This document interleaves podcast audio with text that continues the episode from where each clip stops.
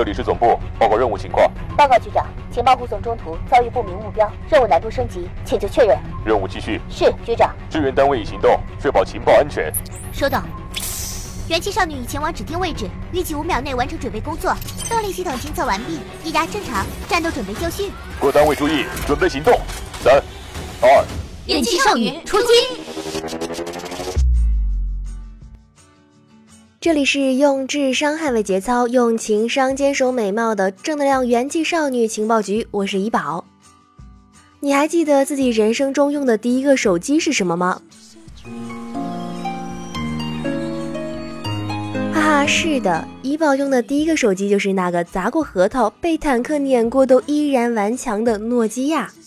不知道有没有人和怡宝一样呢？很多人都有这个习惯，留着自己用过的手机。虽然旧手机给人的感觉是已经被淘汰了，不值钱了，不过有一些特别的型号却意外的在海外网购平台上价钱还不错呢。比如一代街机王诺基亚三三幺零，在 eBay 上旧款三三幺零居然还值四十二点五英镑，约合三百五十七人民币。这世界诺基亚的故事告诉我们，手机足够老，没准还有用呢。但重点来了。据说诺基亚三三幺零要复产了。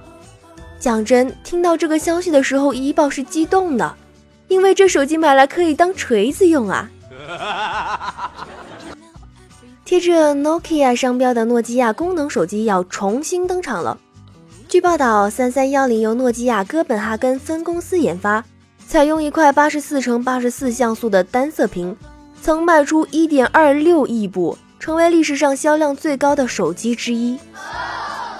我想，三三幺零被最多用户记住的特点，大概就是其坚固和耐用了。关键时刻还能挡子弹呢！咿呀！所以，尽管它停产多年，但今天你在 Google、YouTube 上搜索诺基亚三三幺零，依旧能够看到许多新制作的搞笑图片和创意视频。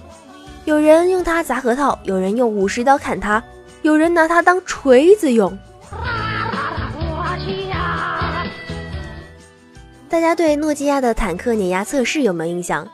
测试中，尽管手机机身和外壳剥离，屏幕也碎了，但把外壳重新装起来以后，三三幺零依然可以开机使用。Oh my gosh！视频拍摄者说，三三幺零是一款传奇手机。十七年后，经典的诺基亚三三幺零又重生了。诺基亚复刻了经典机型三三幺零。不仅能够砸核桃，还有新版的贪吃蛇游戏，你会想买一台吗？新版的诺基亚三三幺零带来了四种配色，大概是想为复古风增加一些活力。除了蓝色和灰色以外，诺基亚还加入了亮黄色和橘色这样明艳的塑料外壳颜色。基本功能支持 FM 调频收音以及 MP3 播放，支持最大三十二 GB 储存卡容量拓展以及双卡双待。当然，除了外形复古以外，你也得接受功能很复古这件事情吧。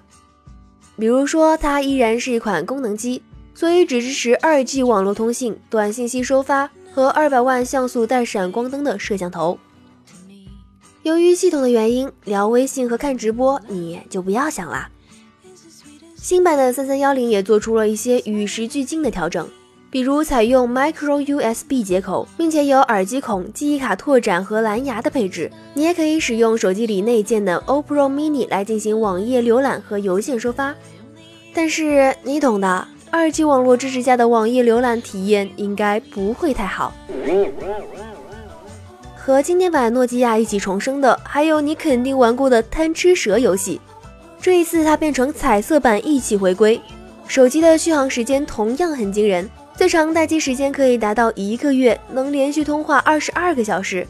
这款新版诺基亚三三幺零将于今年第二季度正式售卖，售价为五十欧元，大约为三百六十元人民币。也就是说，你家里要是有一个旧版的三三幺零，把它卖了就能换一个新的呢。